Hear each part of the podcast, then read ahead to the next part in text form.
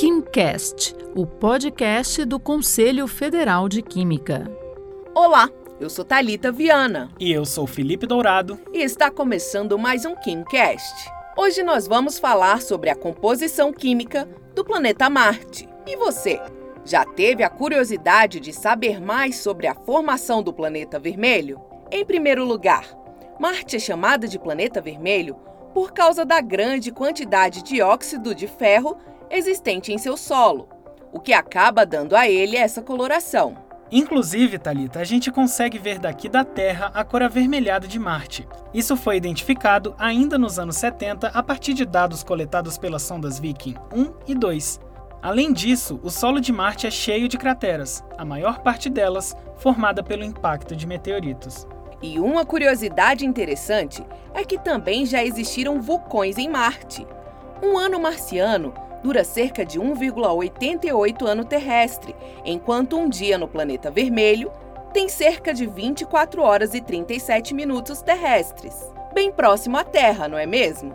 Marte tem cerca de 4,6 bilhões de anos e possui dois pequenos satélites naturais, Phobos e Deimos.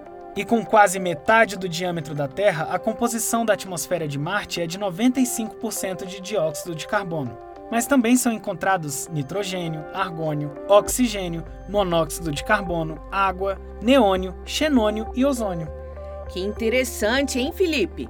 O planeta vermelho também é gelado.